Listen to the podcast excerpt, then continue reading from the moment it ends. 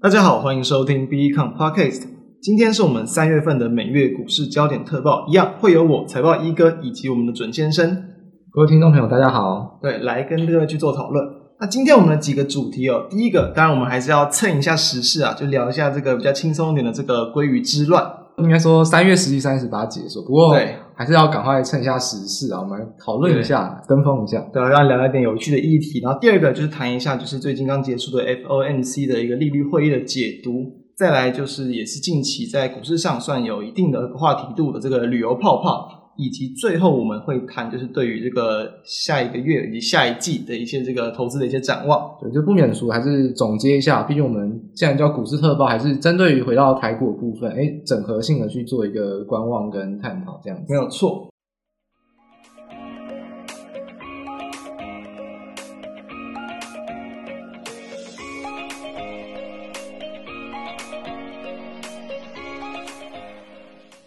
那今天我们就先来谈，就是简单聊一下，反正这个地方刚好就是让大家轻松一点，轻松点开。鲑鱼之乱嘛，这个三月十七嘛到三月十八嘛，然后这个寿司啊，就是说你的名字只要有一，如果是鲑鱼一模一样的话，你就可以完全免费。那有鲑有鱼不一定要同字，打五折；有一个鲑有一个鱼不用同字，只要同音就可以打九折。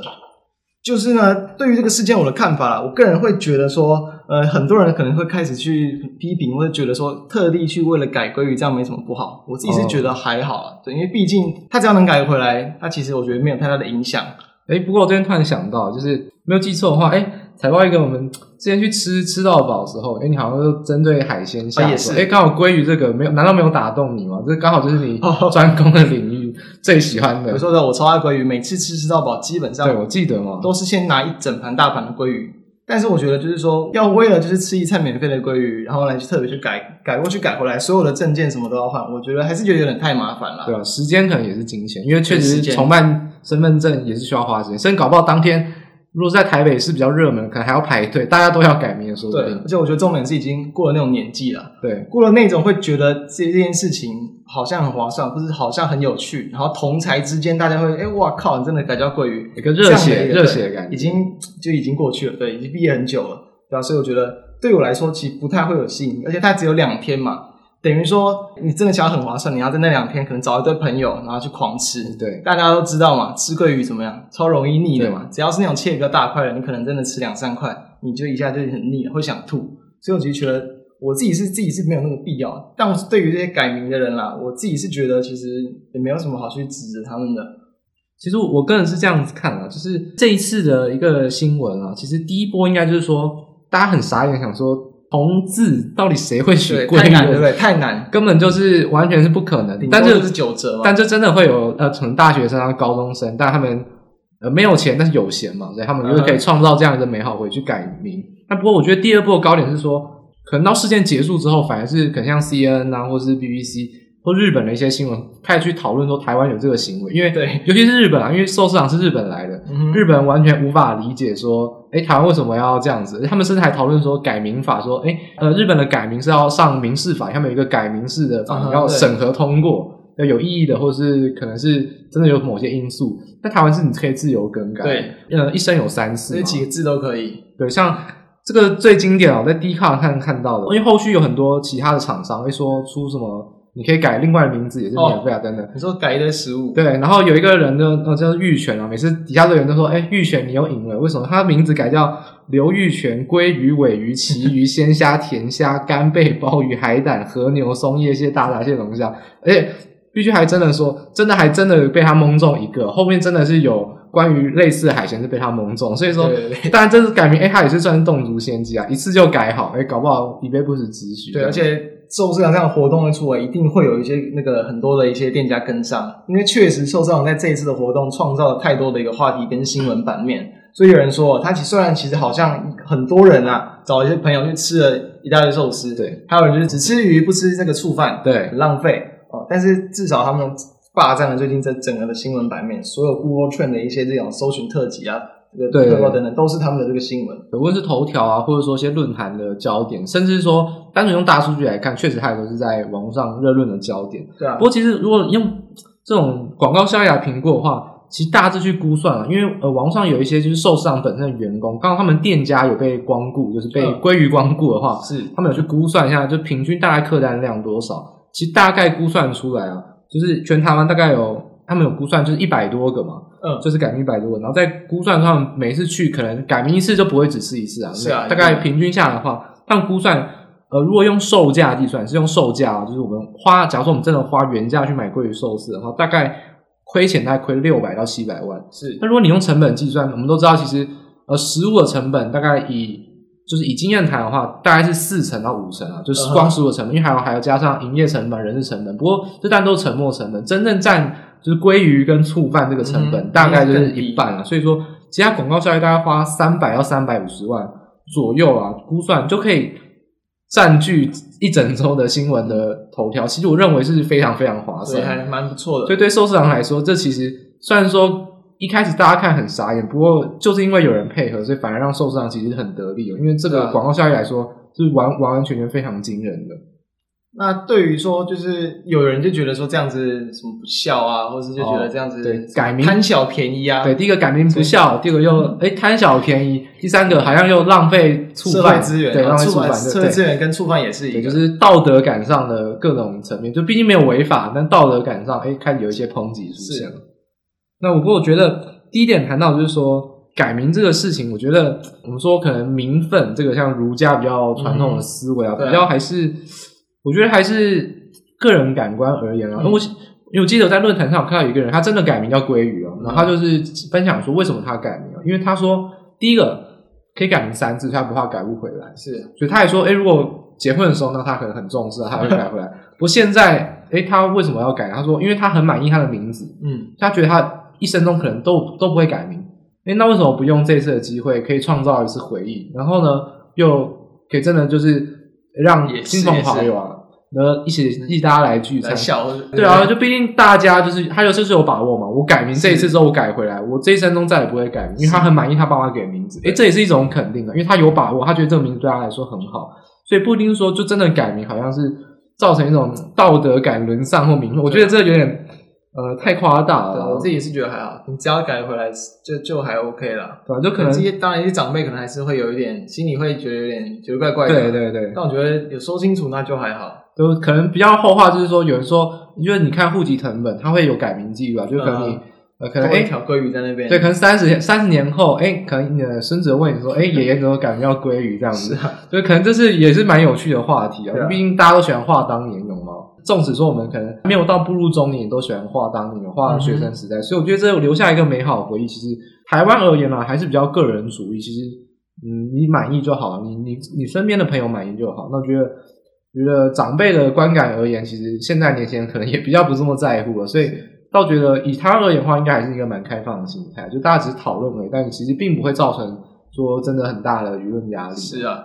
那假设说未来可能其他不同的一些这个餐饮集团，他们也出这样活动，要改成牛排，或甚至它稍微好听一点的，比如说怀石哦，哎，总之是你有可能，或是你的朋友，你觉得你有可能真的会去给他改一下，这样吗？如果改名的话，我应该是会找我朋友去改名，我会请他改名这样子，对，我会给他给他一点补助，但我自己还是不倾向啊。嗯，但不过。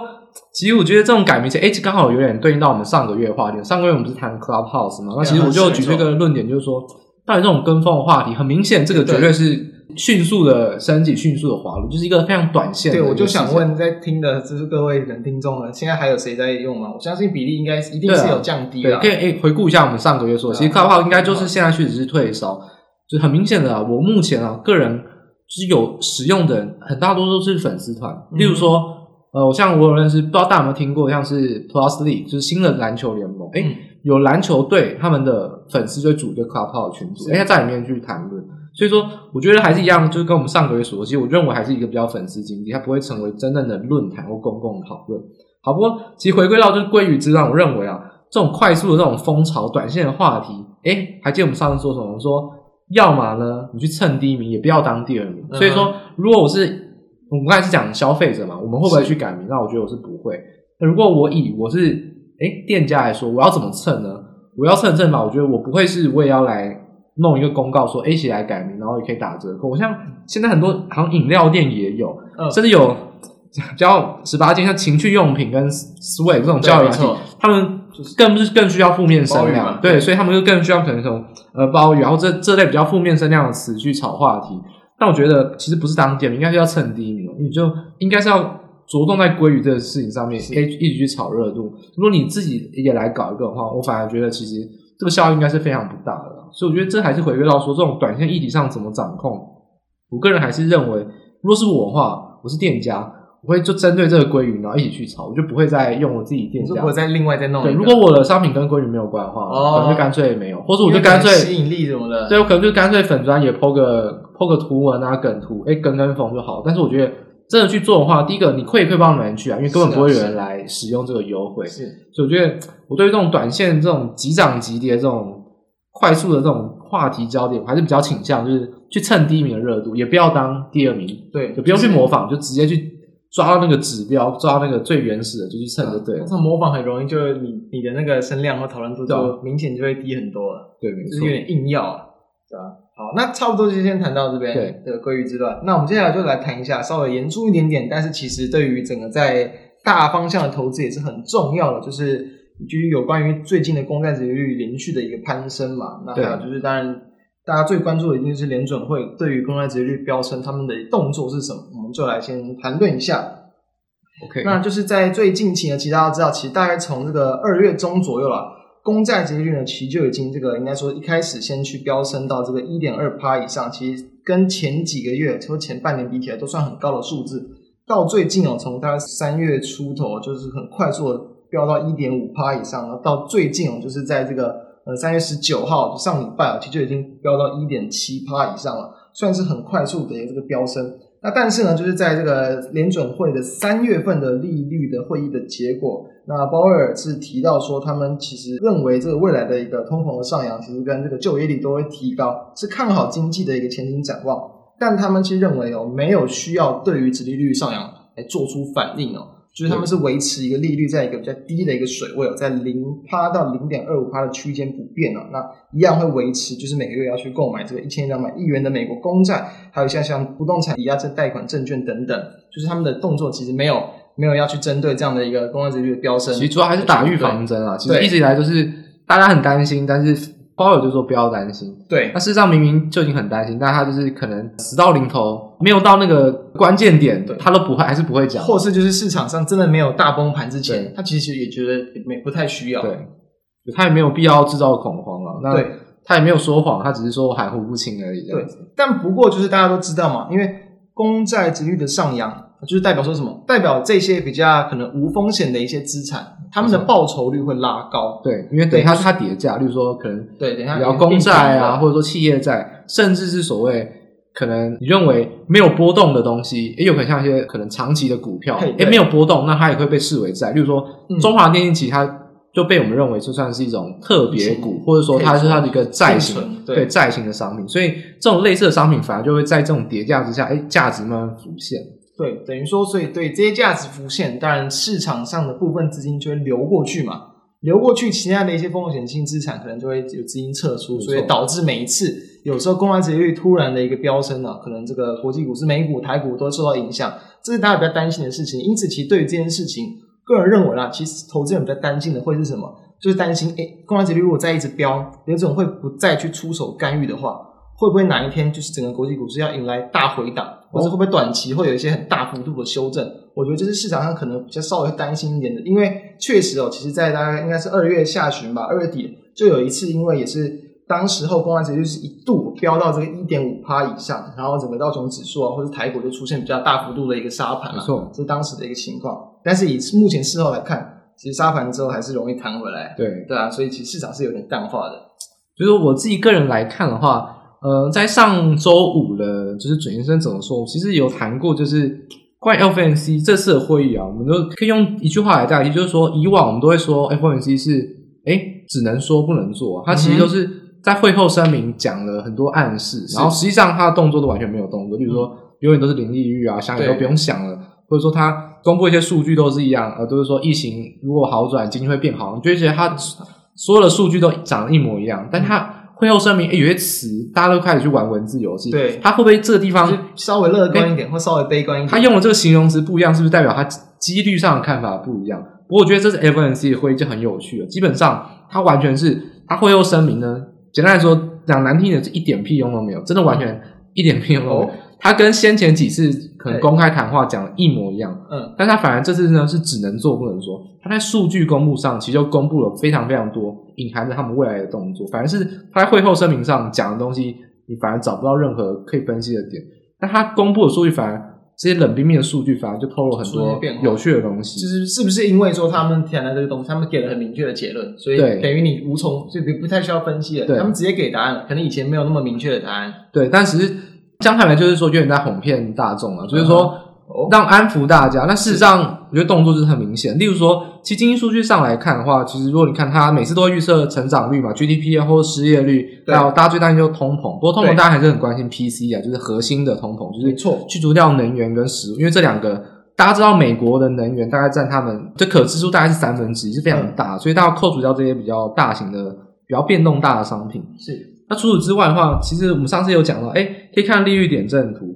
虽然说二零二三年之前不会升息，对，但是不会升息，你也要看到底是绝对不会升息，还是有可能不会升息。诶，这个就差很多。所以如果说从绝对不会升息到有可能不会升息，那你还温水煮青蛙，还在认为很乐观的话，诶，那你可能就已经错失掉。通常只要改大更动，几率稍微有点变化，市场就会先反应。就无论说你是去看点阵图的分布，那确实。调高利率的一些委员都已经大幅的增加，甚至调高到零点七五一趴的大有人在，有五个委员。对，目前都已经不是明显的调高，只是说就是目前的一个等于点阵图的一个结果是还不足以让让他们要在这个呃二零一三年再去这个升息，就就好像大家都排在那个起跑线零度的起跑线，可是有人已经开始冲刺往上，有人开始认为要往上，对，慢慢慢慢的。不管是委员之间互相影响，或者说市场上就是如此，通膨行情就是在持续进行，慢慢就开始把预期调高。所以说，这可能是大家必须要关注，就是升息预期就是确实在调高，这是无可否认的。嗯，那可能在未来几次，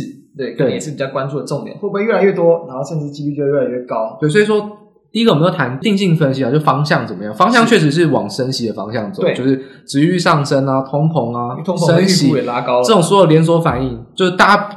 就是经济学可能最基础的连锁反应没有错，现在就是在走那条路，完全没有错。但只是说定性分析完之后呢，还要走定量，就是到底第一个时间点，升息时间点到底发生在什么时候？或者说，我目前来看，可能刚才有人很担心说，诶，殖利率一直飙，到底会飙到什么时候？嗯、可能你会想到说，哎，那两趴会不会是一个极限？二点五趴会不会是一个极限？那我不知道，这财报哥怎么来看说，可能。不管是关于时间点啊，或者说殖利率这种公债利差，oh, 你认为上可以给大家一个关注的一个类似压力区或一个关键的价位，哎，可能突破要大家要小心。不知道你数据上会不会给大家一些建议？我觉得当然可以啊。其实我觉得就做一个比较简单的一个预估啦，就是因为其实近期可能之前前一阵子可能或许也没有那么多人想到一下就飙到一点七嘛，但我觉得其实应该也慢慢慢慢的快要到一个极端值，因为。它是一个长天期公债值率的一个利率嘛？对。那通常来讲，这个利率，那可能我们可以拿去一个参考指标，那就可能是一个通膨的一个比率嘛。那像联准会其实也是提高，就今年美国成长的一个经济成长的一个预估，通膨预估是也是调到二点二趴。对。我觉得这就是一个蛮值得去参考的一个指标。那就是说，其实我觉得长天期的殖利率是不太容易去超过一个通膨的一个比率，否则可能的话，真的真的超过的话，等于说，那你。随便 all in，或者就是你，反正你真的钱多的话，就是买那些东西，它只要它的利率其实是等于说它大过通膨的，代表你的那个资产的价值，它其实很容易不断不断的上升。所以这有点像是我们可能比较偏学术界讲，就叫做 mathematically correct，就是数学上的正确，就等于说专业这个数字上，就是你不把钱压进去，你就是傻子啊。对，就等于说这个再怎么样都太夸张了，就是很明显的一个可以获利的一个空间。所以说。帮大家总结一下，可能财报一个想法就是说，我们可以滚动式的修正。目前预测是通膨可能是二点二帕，差不多。那我们就可以把关键那个价位设在二点二帕。是，诶如果接近它，诶可能就你就要开始小心了。嗯哼。那如果呢，下一次可能 FOMC 会议，诶又调高，诶那你可能就可以滚动式修正调高，可以用这样子一个一个标准，一个衡量的标准来去看，对不对？对啊，对啊，因为其实说实话，其实大概从一个多月之前呢、啊。公债殖利率到现在其实差不差不多就飙了，算零点五趴。对，那现在再往上加零点五趴，差不多就是二点二了。哦。所以其实我觉得觉得这个市场上其实就是它可能呃，在连续这种快速上升的趋势，可能就会慢慢要告一个段落了。OK，那当然后续可能也是可以观察，比如说会不会市场那个联储会再多一些什么类似扭转操作，或是要去出手干预等等，这、哦、可以关注。但我觉得可能目前不至于那么快啊。对，没错，扭转操作，我觉得在我下结论之前，我们可以稍后我们再继续讨论。不过在这地方，我想要先给，也是先给就听众朋友一个比较明确的数据上的参考。那其实我一直观点就是说，其实长期殖利率飙高呢，其实是重点，但是真正重点是十年期跟两年期，就是长短利差。利差。那只是说，因为费了不升息，短天期就百分之一百不会上去，所以还让大家只看长天期。不过还是听大家，如果能的话，其实还是看长短天期的利差是最核心、最准的。因为如果十年期的涨，短天期的暴涨，那可能股市就要毁灭，因为那就是殖利率倒挂，可能是股市就要毁灭。嗯、所以说，大家还是建议看利差会是比较准的，就十年期、两年期这种叫长短债利差。那我给大家一个比较明确的一个参考点的话，就大家可以去看 CME 芝加哥的期货交易所，他们有针对 Fed Fund Rate 联准会的利率啊，他们做一个期货，反正就万物皆可赌嘛，你只要有数字出来就可以赌。那期货就是一个最好的数据，例如说可以赌当选是一种事件期货，那赌会不会升息也是一种事件期货。那我们就有在交易这种商品，那大家可以去看最长天期的，现在来说最长天期的那个期货是预测到二零二一年的十二月，就是明年底。是明年底呢，目前他们期货隐含的这个升息几率呢，大概是十 percent，所以还是很低啊。对，大家还是不用担心。所以说，我们现在在讲都是说预警大家说，这个步调是慢慢在加快。是，但是跟大家来讲，纵使是明年底的升息，现在来说都是百分之十，都还很低，是在加快，但其实也没有那么快。所以说，这个是一个明确的说，你可以衡量说，到底呃，你需要慢慢的警惕，但你要不要真的很担心？可以很肯定的跟大家说，就是明年底之前是十趴，所以。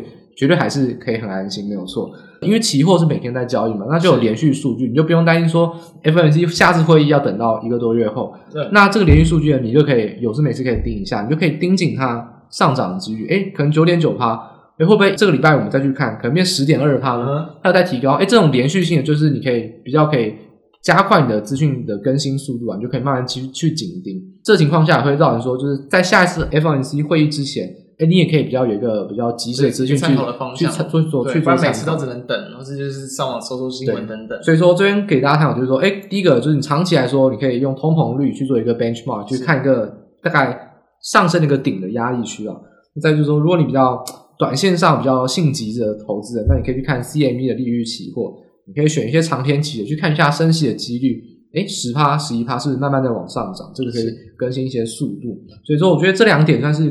大家日常生活中，如果你真的很担心的话，嗯，大家还有长短天期的利差，这三个数据都是大家可以比较可以明确的去看变动的。哎，上涨下来，它就是不会骗你的，这市场上交易就是如此的，对吧？这个是蛮算比较专业一点的一些数据跟资料，就大家确实可以去参考，有兴趣的话。对，那我这边我想再多提一个，就是其他在应该说对于股市的方向，因为毕竟我们是股市特辑嘛，可以去留意的一些东西啦。就是说，其实说当然，殖利率上升对于股市会有影响，没错。但大家知道说哪些东西影响的比较大一点啦？其实我们可以比较简单的，如果是单纯看结果来看的话，比如说你从美股去看，美股在大概二月底那时候，就是有一度因为就是殖利率一度飙到一点五趴以上，对，就是、啊、有点崩崩了一下下嘛。科技股是一科技股崩比较彻底这样，道琼也崩。对，但后来怎么？因为到后来有那个就是美国通过那个一点九兆的那个振兴方案嘛，然后呢，所以在其实三月份，哎，道琼又是往上拉了一波，又再度往上创高。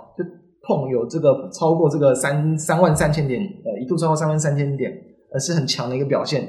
但相对应来讲，台股可能就没那么强了，因为其实台股说真的，联动性跟其实费城半导体或是来的更大一点的，因为他们都是科技股为主。对，所以其实费半指数呢，它相对来道琼来讲就是比较弱一点了。道琼是创高啊，费费半没有，费半其实后续可能在三月初甚至还再往下跌。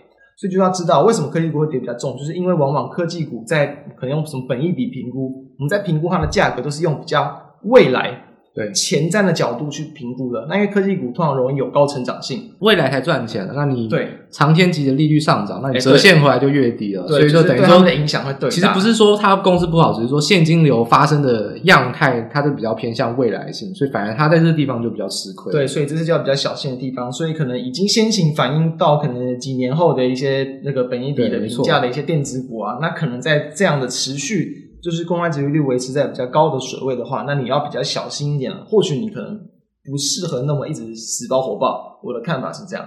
OK，不过当下啊，其实刚好在礼拜五晚间，哎，突然又有一个，其实当初跟一些人讨论之中，有一个事情都没有发生，就是关于关于 SLR，就是说所谓的特别的杠杆啊，就是让放宽杠杆。哎，在 FOMC 会议反而没有公布，结果反而在隔一天礼拜五马上公布。哎，答案是什么？答案就是说三月底期满，因为从去年三月刚好开放，嗯，三月底期满，没有要展延，所以等于说。这个也会是一种收回资金的一个 小动作啊，就是怎么说只能做不能说嘛，这其实就是他明显的动作。为什么呢？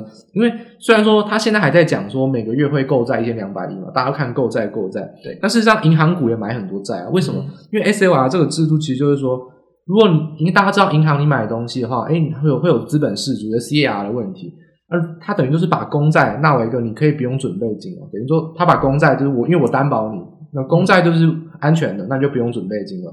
就等于说，他买公债的话，诶，那他的资本市足率就不会受到影响。是，那如果现在他又再回归到原正常的制度的话，那公债就会稍微的去提升一点他们自有资本，就是说他们的权益啊，等于说他可能需要增资，或者是说通常不会选择增资，那不选择增资要怎么办呢？你就必须把风险性资产卖一点，让他的资本适足率下降。所以说，这种 SLR 制度没有展延的话，第一个遇到问题就是为什么银行股在礼拜五大跌？嗯。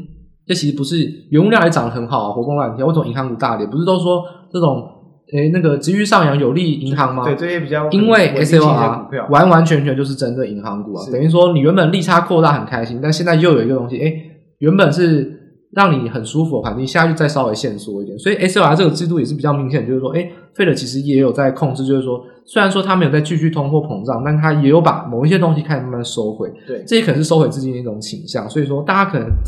这个制度上面啊，其实有很多细项，大家可能要比较小心一点哦。尤其是银行股，可能最近来说，反而就会造成说，殖利率虽然上涨，可能对他们也还是会有一些压抑的情况。对，就是不见得，就是说这些所谓的什么利差的一些利多啊，对，就是他他们真的利多，要去比较小心。对啊，所以说，如果以我啊总结来说的话，我认为其实这种殖利率上扬的环境，我觉得还没有结束，还是有持续发展的空间。我也是这样。所以当然，第一个。贵金属啊，或者说实质工业这种原料，不管铜啊、白金啊，或者说镍啊等等，其实我觉得都还是很看好。是啊，相关产业你可能要联想到可能制铜的、钢铁的，或是 PCB 这种有关的电子材料，我觉得都很 OK。但是我觉得有两点可能大家比较小心。第一个就是我们刚才讲银行股，银行股确实有短线上的利空影响，那这个大家比较小心。第二个就是石油，因为石油其实在昨天怎么说，我有跟有跟大家提过，就七十元这个价位是历史相对高点，是一个压力区。也是页岩油有可能出来作乱的一个时机点。大家想想，沙乌地阿拉伯他当大好人，每次都是他减产。嗯哼，你现在再继续标页岩油要出来，那他不是当傻子吗？减产亏的也是他，现在页岩油出来赚的是页岩油，那沙乌地阿拉伯当然不会甘心啊。所以说，一超过七十元，很有可能中东国家是 OPEC 会联手的去增产。对，就是说，哎、欸，我油价就下不去，但我也让你上不来，我就是不要让你页岩油出来。是，这其实因为油价完全是一个供给决定的市场，所以说。这种政治上面上的考量，我觉得石油跟银行类股大家可能比较小心。嗯，但是关于船产原物料和贵金属，我觉得大家还是可以有比较乐观一点的期待啊。就针对于 FOMC，开始慢慢去推推演到说相关的个股或标的，我觉得这点大家还是可以比较放心。就原物料跟贵金属的行情是没错，因为这本来也就是就是类股轮动之下，本来就是电子股稍微弱一点，这这这些族群本来就会强，所以这刚好也就是跟资金的那个也是有点关系。好，那我们再来，我们就暂时结束 FOMC 这个话题，我们就来也再回到一个比较轻松的话题，就是对于旅游泡泡。那当然谈到旅游泡泡，当然当然可能就会想到台股一些可能一些投资的机会。那当然，其实近期也算是反应不少啊，所以等于说对，其实涨很多，大家会帮大家整理。后续怎么样观察，或者是先对对这件事情，或者说我们的看法怎么样，就跟大家聊一下。那其实就是因为，就就是因为，其实这个台湾跟帛琉政府啊，其实已经宣布旅游泡泡要启动了。那就预期在四月就会开始有这个每周四啊、每周日就要出团。然后呢，当然因为这个名额一定是有限的嘛，对，都会有一定的这个限制哦。比如说什么，你可能三个月内没有确诊啊，六个月没有出国史等等。然后或者是未来你确诊怎么办？其实这些都已经有相关的规范了。但不过就是说，为什么选帛琉？是因为帛琉其实在这个爆发疫情以来，它的确诊数是零，所以第一个我们会先选择。跟他们合作，这样就是因为大家都憋了很久了，对对对，所以才会推出这样的一个旅游泡泡的一个活动。OK，其实关于这个旅游泡泡呢，这第一点啦，就是大家可能会比较关心的，就是说到底实际上那些繁复的一些就是法条啊，或临时规则，又或者说可能马上卫福部啊，或者等等，他们又要可能滚观光，就是观光局可能又要滚动去修正，所以大家可能觉得说，这资讯又臭又长，到底？最关注的点是什么？我觉得大家可以先关注两个点，就是一些比较明确的数字，也好记的数字。第一个就是四月一号，这个是确定的。四月一号开始呢，会有博流旅游泡泡，每周两班，刚才有提到。然后是华航，那个华航是公营的，当然是优先受惠。是。那不过还有一个一点就是可以关注，就是说后续呢，其实已经有慢慢透露说未来的发展怎么样。就是说，如果啦，按照常理来说，应该是不会出什么大事的，因为台湾本来就是没有本土感染，然后博流更是零，那应该就是会持续的通航，而且应该会慢慢开放。所以说，大家可以关注的是说，目前就政府应该是两周检讨一次，所以大家可以关心的说，如果下两周。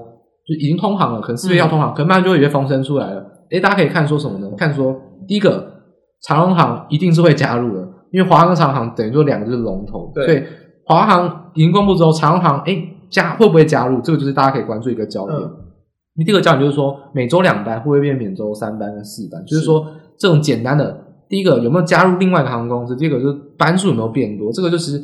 大家可以比较明确的去关注了，例如说像什么回台之后什么五天自主健康管理、九天一般管理这种很奇怪、很莫名其妙的数字，坦白说你没有出去玩也不关你的事。啊、但如果你要真的要对，但如果你要关心或者说甚至跟股市有一些联想的话，我觉得其实可以简单的先观察这些数，就是到底长荣航什么时候可以加入，嗯，再就是说每周有几班，这一点的话就是可能大家可以比较诶先去了解的一些简单的数据啊。对啊，那这边就是再一起聊一下，就是说，其实这个目前啊，应该都抢的差不多了嘛。对，就是据说啊，他们说应该是五天，我们就是五天吧。他们其实好像有有四天三夜跟五天四夜的两种不同日期出发的，还不太一样。然后价格基本上很贵啊，这这真的很贵。如果大家有类似的经验，或者说大家常出国，应该知道这个价格是非常贵。你说类似的经验是旅游的经验吗？还是这种就是限制旅游？没有，但是说跟过往比啊，可能去过帛琉，然后就去过巴厘岛这种类似岛国，大家可以想象。这个金额真的很贵，七到九万，七到九没有错。谣传啊，不过我觉得这个八九不离十，真的很贵。对啊，因为现在也只有几乎没办法出出游嘛，对，真的很想出的话，你势必要付出比较贵一点的这个价格。但你当然价格之余呢，你就要想一下，如果是对于比如说华航啊，或者是对于可能一些旅行社来讲啊，他们的这个实质贡献到底有多少？因为名额可能不见得会太多。对，现在来说，既然说一。每周两班嘛，那一团其实最多一百一十人，对，也才两百二十个名额，所以说这个还是比较是一种激励的作用啊，实质上的带来成效，我觉得还是不大啊。等于说都是比较题材性的反应，那大家都会其实就会知道，像台湾的一些这个旅游股来讲，就是因为比如说呃熊市来讲，它可能过往的一个本益比可能比较普遍，可能在十五到二十多倍左右，对。那但因为去年开始的的一个这个疫情的一个蔓延，它就是。意外的亏损，对，就变成亏损。原本来说获利都还算稳定，不管像雄狮、凤凰这样，凤凰的本益比可能大概就是十几倍到二十倍上下居多，都还算稳定。去年这样的一个影响之后，他们就是变得亏损，本益比就很难去评估，没错，因为是负值嘛，所以里面没有一个实质的获利可以算。等于说你目以目前的状况，你要去估算它的该有的价值。很困难，因为这些旅游的这些方案，或是未来什么时候到到底全球这个可能疫情真的缓解，大部分的这个旅游都开通，很难去估算。然后所以说才会让他们目前的一个价值难预估，等于说价值难预估的情况就会变得，比如说本梦比。或者就是变成题材性的一些这个炒作，哦、对，那你要去评估它的价格只会比较难，你可能就要更考量到股市的一个人性心理啊，就你觉得反正到时候这个大部分的一个航线都通航之后，他们一定还会再有反应等等，哦、类似这样一些想法来去做，那可能就是目前比较适合的一些方式啊。所以可能又还是回到如果啊，就是它真的诶炒作炒作到变成市场上最热门的话题，你可能又要把它当做就像航运股这样，这就是筹码战，而且是哎对，有一点又开始要。大家都当算命师，到底在算什么时候？像比特币，对，像真的会变得比较。刚好我们在录音是礼拜一嘛，礼拜一当下会航运三档，哎、欸，全部涨停。哎、欸，没错。不过这其实我们之前都一直都预过，之前的特辑，我记得一月特辑朋友都有提过。就我一直都认为，当时的货柜航运股，我觉得纵使是它的高点啊，都还很便宜，那跌下来更是便宜。就是我就是说它的价格是便宜到非就是很便宜，我也不能说什么。但是就是因为它筹码。非常多的主力啊，中实数大户，所以它要涨不这么容易，所以你就是等嘛，就是因为它就是很便宜就没有错。所以说这种情况下，你就先第一个先算好说，你觉得它到底能赚多少钱？那如果可以，如果你的目标价是很高的话，远高过它，那其实你就是就等一下，因为是这种小型股啊，或筹码很乱的股票，上下震荡绝对都是你心脏可能都很难以承受，不一定是很大的，但就是好好等嘛，就是好好等。我觉得这会是一个比较。可能比较建议的法则，因为如果你真的要去跟随这些筹码，诶，去杀进杀出的话，等于说你跟他是玩一个零和游戏啊，不是你赚就是他他他赚了，所以说你你会比较厉害，还是那些忠实户比较厉害呢？哎，当然就是大家各凭本色。所以你基本上现在我觉得市场上帮大家整理一下好，就是说目前谈这种旅游泡泡，旅游股加航空股大概就七档，主要就是对，主要就华航跟长荣航两档航空股。那再来就是说旅行社相关就是雄狮、凤凰，然后这两天比较大，对，比较大，就是稳定赚钱比较比较大。然后再来就是易飞网，算是做可能是网络相关的。那再来就是就是类似有点像是网络旅订购那方面的。对对。那像三富跟五福这种，基本上就是很小的旅行社，所以这两个可能大家就是要更小心，成交量也都对，要更谨慎一点。所以总结来说，就是这七档股票再怎么挑，也就是这样子。所以。基本上七档股票已经非常构成，这尤其是五档的形式，已经非常构成所谓类股轮动的一种集体涨势的一个规模。五档刚刚好，三到五档是最刚好的。嗯，所以说这种五档很有可能就是今天一起涨就开始涨停，明天一起跌又又开始跌。但是他们的波动其实走向都类似，对，非常类似。等于其实你不一定要特别去要的挑谁啊。对啊，对啊，其实你可以就真的想一下，你觉得哪一家最稳，或者说哪一家你觉得赚的钱跟现在比起来稍微比较合理，对。对其实，因为比起来，例如说易飞网从疫情到现在低点大概涨三倍，嗯，那比较小型的三富五福大概涨两倍或三倍。那雄狮跟凤凰毕竟公司比较大，那人家杀它的股票也不会杀这么深，所以到现在大概涨六十 percent。所以其实现在比起来，你要去买跌升股，那现在也反弹很高。哎，你去买跌比较少、比较大型股票，那又可能怕本来波动就小一点，啊，比较波动就比较小。所以说这种情况下，我觉得。我个人认为啊，旅行股跟航空股啊，我觉得旅行股真的是难以操作，觉得比较难一点。而且尤其是这种由亏转盈，大家知道，大家都很喜欢用定锚效应，就是诶看说过去的赚多少钱，过去的本益比多少，那一旦他亏钱，诶所有人脑袋就一片空白。亏钱之后要怎么算本益比呢？对，亏钱就不能算本益比。那他一公布他赚钱，那也就一季，那他也会持续赚多少季？那这都很大的问题。所以我觉得所有的评价方法，简单的评价方法，我觉得都很很难很难适用。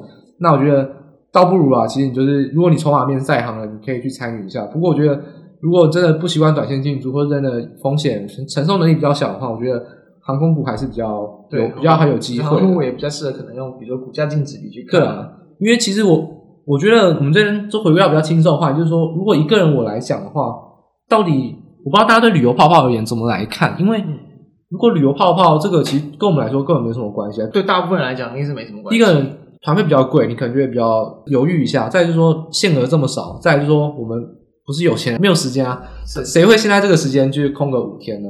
五天出去玩，就是这不是这种特完全是特定的什么假期，连续假期，这是比较在金字塔顶端那些比较有钱有闲的人才有可能。所以我觉得这种情况下，第一个就规模效应不大，再就是说跟你实质上也没有什么关系。是，那我觉得真正还是第一个就是通航啊。那现在目前是博流旅游泡泡嘛，在旅游泡泡可能像是新加坡，然后比较有跟台湾的联系就是日本、韩国、越南，这就是台湾人爱去，对，然后也比较邻近的国家，对，所以说这种情况下，我觉得旅游泡泡这种点呢，其实我都不会参考。我个人还认为说，真的要完全，诶有打疫苗、疫苗护照，例如或或者是你有就是阴性的证明，你就可以直接出国的话，我觉得到那个时间点，就是有到那个程度的开放，我才会认为是一个比较。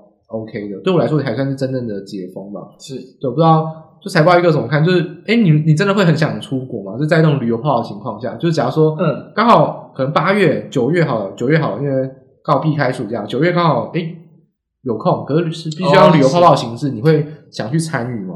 我个人的话也是没。不会那么想，我觉得就是要抢啊，要挤这些，或者特他们已经限好特定的这个日期了，就通常都是可能就是会卡到上班日，对，还是自由行感觉比较对，当然比较麻烦一点，而且对啊，而且你要比如说跟团这样子去玩的话，我其实觉得没那么有吸引力，在价格也是一个原因嘛，对，就是呢，虽虽然确实想出国玩，但是我觉得也不一定要挤到这个程度嘛，我觉得可能大概半年一年，或者再久一点，其实都还算可以忍受，对啊，先在国内玩一玩，国内离岛等等玩一玩。我们之后再出去出国，我觉得其实就 OK 了。所以我觉得旅游泡泡它就是一个题材，就是一个议题话题效应。那当然，其实已经对我们刚刚谈的这些股票有所反应了。那当然，未来会不会有？其实我觉得啦，可能还会有些机会。其实我觉得这种比较非电子股，比如说就是等于怎么讲？呃，可能一些具有这个比较景气循环股，或者说长期大比较不受短线资金青睐，然后法人可能持有的比例也比较少。嗯，对。就等于说，可能我觉得类似像，可能像电子股，他们就对于这种涨价很很很快速反应，然后可能开始还没跌价，可能就已经快速。新闻也多了，新闻也多。对对。但如果是像比较偏类似这种，可能一些民生相关或是一些传产等等，他们其实可能反应的速度或时间会拉的比较长一点点。比如说像像航运股嘛，其实可能在前几个月，哎，先反映到运价的飙升，然后冲得很高。那修正也是好一段时间，一度也是跌了很多下来，但最近又在往上回到原本的高点，因为运价其实还是维持在相对高档，虽然也不不一定要那么强，就是可能像轮到很 BD 啊，就是散装航运的运价换他们抢，等于换他们又起来，等于说我觉得他们的一个涨价的循环，或者是他们可以期待期待这些可能实际获利发生的一个时间，可能会拉的比较长一点，所以或许啦，现在看起来或许波段已经涨了不少。但搞不好之后还会涨更多，但只是刚刚在谈的，就是一定它的波动振幅会比较大一点，所以就是要你要思考你的风险承受能力多大，你能不能撑得到那个时候。其实我觉得真的到未来的慢慢通航，是比如泡泡越来越多，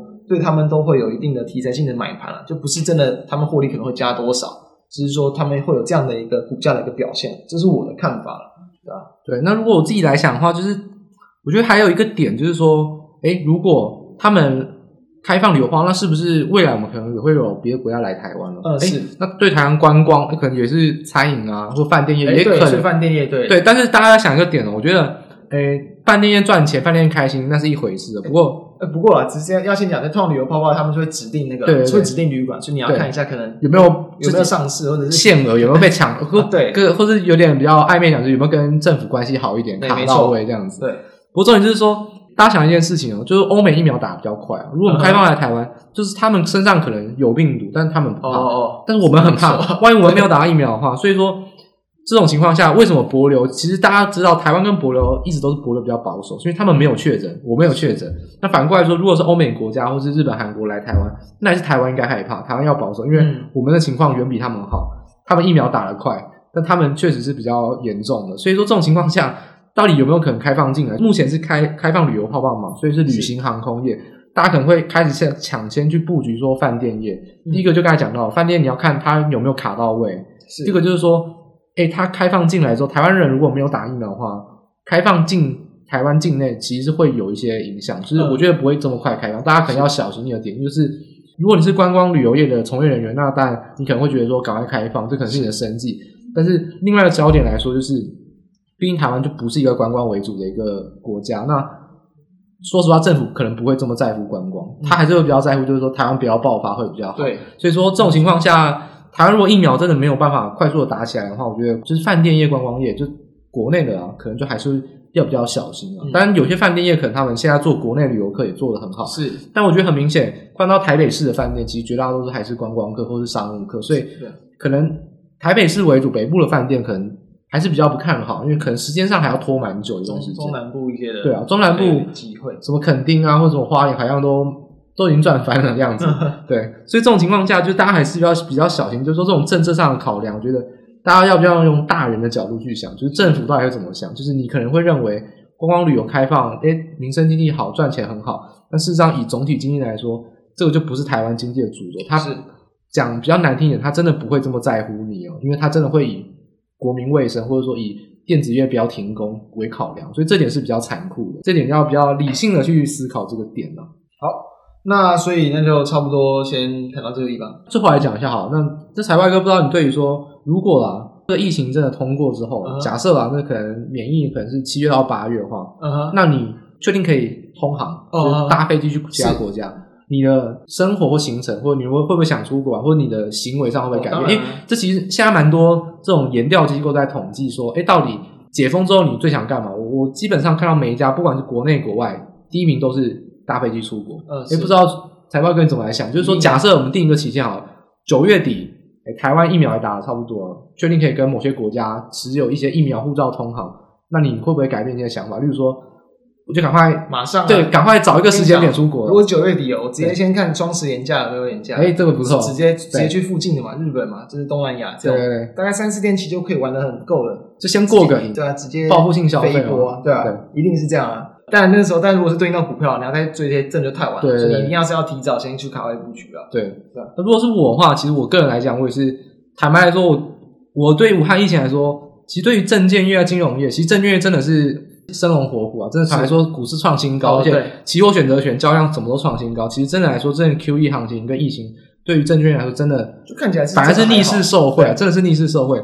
但是我真的必须来说，就生活上啊，不能出国，或者说一些不管是戴口罩等等影响，我真的坦白讲就是恨透了武汉武汉肺炎，嗯、真的恨透了。就二零二一年真的是很糟的一年了，就总之说好像诶生活啊事业上事业上或者说什么金钱好像都还很 OK，但不过生活上就很大的限制。所以说如果真的通航就是真的话，我也会有种报复的心态，就是说就二零二一年闷了这么久，这不管怎么样就是要出国去玩，想办法就找时间出国去玩。就算搭飞机出去，可能请个一两天假，不用不用年假，我请个礼拜一、礼拜五四天，我也我也爽。就是我也我也是会有这种心态，就是想尽办法，反正只要等到有自由行或者可以定了，到时候对啊，就是就想办法，就是可能比较近的国家，日韩啊、香港、越南这种比较近的国家，我觉得一定都是考量考量范围，所以我也是。会有那种报复性消费啊，就是非常期待啊。不过我们现在是这样想，没错啊，还是要考虑会不会到那个时候，就是真的人都爆满，到哪都很挤，对啊，这是一个预想的话，可以观望一阵子，看看就是各地的一些新闻，看那些旅游人潮到底是怎么样，就毕竟要不要去。就毕竟说那种电子业的涨价行情，就驱动 IC，，如果你真的。像准先生，我是蛮多亲戚在科学园区，所以可能有一些相关的消息。但是如果你真的跟科学园区没有关联，你可能都不知道到底涨价在涨什么，到底真的有没有缺货，你连当他们有没有加班都不知道。诶，但是这种航空业、旅游业，其实你很本能，就很明显，本能就是你自己想不想嘛。或者说，我举一个最明显的例子，就是说有人说什么便利超商好了，就是我之前常举的例子，全家跟 Seven Eleven，我就是非常喜欢全家，而且全家后来股价超升，就是跟我预期也很像。这种民生消费啊，旅游观光，这种以你需求面为考量，其实你的决定或你的看法，很有可能就反映在股价上面。是，所以说这这情况下，也会是你比较贴近你生活，也可以是你比较资讯上会比较丰厚的一个，容易观察也比较好懂的这种的一些类股，就是消费需求为导向的话，是啊，就是也是一般人都比较容易去，不一定是容易获利啊，但是至少容易去理解，对，至少去研究，你自己的资讯就可以构成你分析股票的一个资讯了，对啊。好，那关于旅游报告，我们就差不多先聊到这个地方。那最后我们就来一样不免俗的，就来谈一下，就是可能第二季的展望。那当然，因为其实我们每个月都还是会跟大家去谈一些东西，对对对，所以不一定要谈第二季啊。就是其实就谈最近或者下一个月，因为毕竟我们四月可能还是会谈，就是最近一些呃股市的一些可能对，基本上我们大概就是每个月第三个礼拜啊，所以说。可能四月底到四月底以前，或许可能会再更更新一些东西啊。但我觉得还是可以谈第二季可以关注的一些这个方向啊。好，那我就先来谈一些我认为一个先对盘的看法，然后几个可以关注的这个族群。OK OK，没错。对啊，好，那其实盘的看法的话，其实我觉得啊，就是以目前整个等于说，我当然觉得，因为其实盘的方向当然还是跟可能利率的变化会比较大的一个相关影响性，所以我觉得既然就回回到我们刚谈的一个重点，就是说可能我觉得其实这个利率在一直往上调的一个。呃，几率是不见得那么大，就是它可能会慢慢的走缓，那可能真的二二点二趴可能会是一个紧绷。如果真的有来到的话，所以我觉得其实对于股市的一个压压抑的一个影响，可能就会慢慢有限。那我觉得就还是容易维持一个高档偏多震荡的几率会比较大，因为在资金宽松的环境之下。当然，其实，在上个月其实我就谈到，没错，其实我认为台股还是不是比较乐观看待。虽然说后来是没有在一直往上创高，对对对，但确实也看到其实没有跌得很深嘛，对，有几度的修正，但是又可能往上弹了回来。确实差不多就是一个比较高档震荡为主，所以我觉得看法不会变，还是维持一个稍微乐观一点，不会涨得太快，但是还是有机会慢缓缓的往上垫高。应该说可能就是比较偏向跌不下去，但跌不太下去，会不会涨呢？就是就是顺势而为看发展。那重点是跌不下去，就还是可以比较乐观这样子。对，OK。那其实我以我个人看法的话，我觉得一样延续到就是大家最关心就是这种利差扩大那种问题。其实利差扩大呢，大家还是要想到一件，除了就是我们股票评价以外啊，那到底实质上的成本会不会影响？例如说，石油一直飙涨的话，那你你原本可能是库存利益的上涨，哎，万一涨到最后一直在涨，那变成你可能进货成本也要上涨，这是大家也要考量的。所以说，一个利率上涨的话，你的借款成本也当然会提高。这种情况下，谁会用到比较高的杠杆？是传产。那那银行当然是例外，银行是超高杠杆，所以就就例外。那传产通常是比较高杠杆的公司，那电子业反而。大家可以想到是它自有资本比较多，就是它的呃负债比例其实都比较低。嗯，就这种情况下，借款成本提高，对传产来说也是会慢慢慢慢的反应。就是在它如果要借新还旧的话，但如果利率上升，通常财务长都不会借新还旧，因为这对他们不利啊。是，他们就可能想办法就要筹一点钱出来。所以说，这种资金成本提高也会对于所有股票、所有公司都会有一些影响。嗯，那重点就是说，现在谁账上钱多啊？账上钱多你就不用借钱，那对你来说就有利。所以说，大家可以来看，就是说。第一个，在这种情况下，你可能要看到，就是说现金比例可能持有比较多的一些公司，那可能它就不会受到这种借款成本提高影响，因为毕竟资金提高，你借新还旧也是亏，借短债也是亏，所以你还是一定要花自己的钱是最好的。是，所以说这种情况下，借款成本提高，就是现金比例啊，就是关于基本面来说，现金比例的够高，就现金水位够高、够充足，也是大家可以比较关注的方向。那对盘市上来说，回归到台股的话，呃，上个月的话，我记得我是说我是比较悲观看待，就是说我认为基本上我觉得涨也涨不到涨不到哪里去啊，就是说可能顶多涨个两三百点、三四百点，但是我还是比较偏向会震荡走弱。基本上到四月底以前，我认为我还是一样，我会比较偏向很保守。其实我认为破底都不是没有可能，就是说前波低点。破都没有，不是没有可能，但不会崩下去啊。只是说去测试、回撤、修正低点破。除了前波低点，就是比如说最近几次回回档的，从一月、二月今年来到两次的低点，我觉得跌破，我觉得都非常，我觉得不是不是什么不可能的事。我是比较保守、悲观看待，原因还是回到就是说，我们上个月提到的台积电还是影响到盘是非常严重。对，那我个人还是大胆预测，上个月我就说了，我到这个月我没有改变。好，大家还是可以持续的去关注，看那个发展。我就说了。台积电董事会五月初应该会开，基本上那时候应该会公布股利，应该会调涨。我我应该算市场上蛮早在讲，我反正我可以讲，我比谢金河还要早。对，谢金河 谢金河一讲之后呢，因为他是大佬嘛，人家就哇铺天盖地。不过我在他那之前就讲，我到现在还是没有改变。我认为台积电的董事会就是五月初会开，然后接下来开股东会，那基本上股东会就会承认，所以基本上五月初的董事会应该就会调高股利啊。那基本上。从那个点开始，才有可能是台积电，或者说全职电子股，甚至是指数比较有乐观空间的时候。到那之前，我还认为不用下一波的一个，或是一种震荡，甚至比较偏偏弱势啊。嗯、那我觉得中小型股没有任何问题，传产股没有任何问题，还是可以操作，但是。全职电子跟指数都还是要比较谨慎去考量，这是盘势上的一些看法。了解。诶，那我这边再另外题外话谈一下，就是谈到台积电，就当然我们在其实也是一几个呃，也一段时间之前啊，就是在这个年前有谈到，就是对于可能几几大全职股的看法，就有谈到啊，就是可能股市修正或者是。要连续维持高档整理的话，没错，红海就容易接棒嘛。哎，看最近的红海，确实确实是不错，所以就是这是一个就比较简单的逻辑啊。就是但假设的前提就是说股市是维持在高档嘛。对，那当然就是比较落后补涨的红海容易接棒，就是你先不管它什么题材，它就是有这样的一个机会啊。这么只额外提一下，有时候在这个要去撑盘怎么样，一些呃全职电子股啊。甚至一些传产等等，它都有可能会去这样子去轮流动起来，把指数撑在这边。尤其是这种全职电子股，那全职股的话，其实都是外资比较持有，啊、那他们都会出很多报告。其实这种时候大家都可以了解，基本上都是都是落井下石，不是雪中送炭。嗯、所以台电差的时候呢，就开始各种奇奇怪怪的新闻，甚至说我就是不出报告，他明明心里都是很看好台积电，在短线上他就不会买，所以他也不讲。诶，那可能。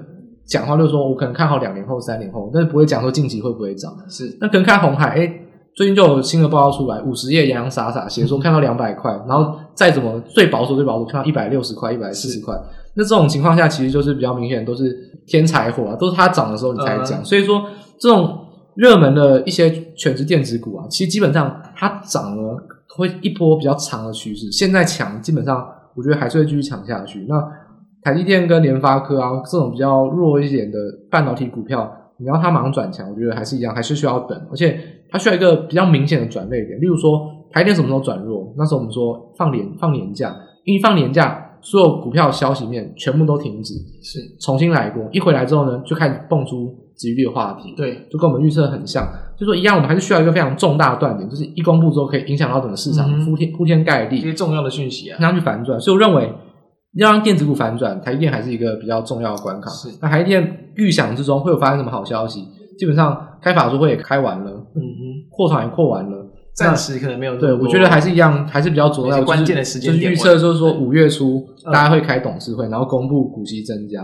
诶，那这点其实我们还可以继续延伸，就是说不知道财会哥有没有看到那个最近有出？诶，应该是昨天 PTT 有人在 po 那个文章，诶，他说。一人一信写给那个台积电说要调高股息，嗯、因为可能是听了，哦、可能听了我说了也说不定啊，可能听了那什么谢金河说的，就是我们这些人呢，其实都比较理性的去看它，因为法人就是会卖啊，真的法人股利这么低，法人一定会卖，外资卖很久了，对，对，对你你散户要买没有问题啊，多月对啊，但是法人就是会卖，那不知道你怎么来看这种一人一信？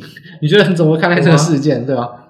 呃，我觉得当然，如果是身为台积电股东的话，当然我我会是赞同的嘛，但如果不是的话，其实我觉得。不会有太多的一个情绪或者是感觉啊，对于这件事情，我觉得影响可能有限啊。一人一信，我觉得真的会去信寄信过去的，我觉得也不要那么多。这个第一个是台湾的股东好几十万了，那可能有些人也都是买了就不动，不管你的事。所以对啊，这真的是很难。如果你真的要影响的话，我觉得你可能号召个五百六百人去那个例行六路嘛，去台积电总部包围起来。然后去喊说，哎，对吧？叫总经理出来啊，那可能还比较可能。而且我是觉得，就是他想要提高股利，虽然你现在去看它的值利率是低很多没错，但是它也让你赚到很多的价差了吧？所以我觉得台积电它也不太可能会因为这样的一个情况对去调啊。所以我是觉得，嗯，我觉得是有点可能不见得那么有效啊。而且呢，在那个文章底下，其实很多都是散户，他们也很精明，就说我要相反，我说。